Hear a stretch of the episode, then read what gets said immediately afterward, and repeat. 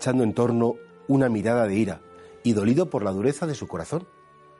Eh, hay que ver mm, cómo el Señor Jesús, perfecto Dios pero perfecto hombre, también tuvo eh, sus momentos como de ira, no de la ira mala que me lleva a, despreciar, a atacar, a pisotear, pero sí de esa ira que es expresión de un dolor, dolido por la dureza del corazón. Estos fariseos, que había un pobre hombre que iba a ser curado y como era sábado, no, no, el sábado no le puede curar. Dice, pero, pero, pero ¿qué, ¿qué pasa en vuestro corazón? A ver, al Señor, claro que le duelen nuestras cosas. El Señor no es un ser impasible que se queda inmutable.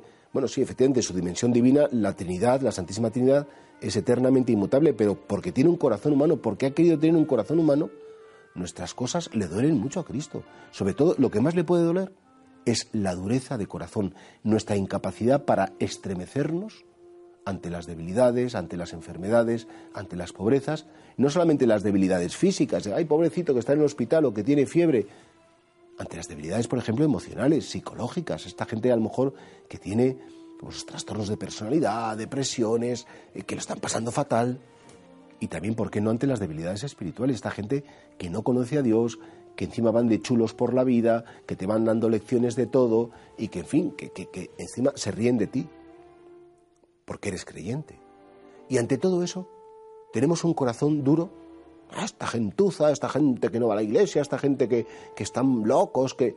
Es bueno, es que esa podría ser como, como también como esa mirada despreciativa de los fariseos.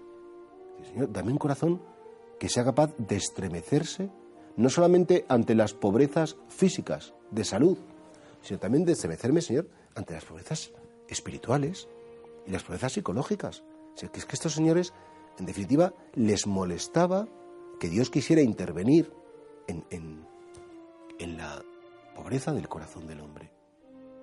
Tenemos que tener un corazón misericordioso, un corazón que nos demos cuenta que, en él que, que, lo más importante es que el ser humano que está perdido, que está confuso, que está desconcertado, pues, pues que llegue la luz de Dios. Por eso los mártires morían perdonando a sus verdugos, no se enfadaban con ellos, no les parecían gentuza, decían, bueno, que Dios os perdone, ojalá que con motivo de mi sangre derramada os encontréis con el amor de Dios, claro, porque tienen un corazón misericordioso y se daban cuenta que estaban delante de gente muy enferma, gente muy enferma del corazón, gente muy enferma del alma. Eran sus verdugos estaban como empapados del misterio del mal. Ojalá que nosotros no tengamos esa dureza de corazón, porque la dureza de corazón es lo que provoca esa ira, ese, dolor en el corazón de Jesucristo.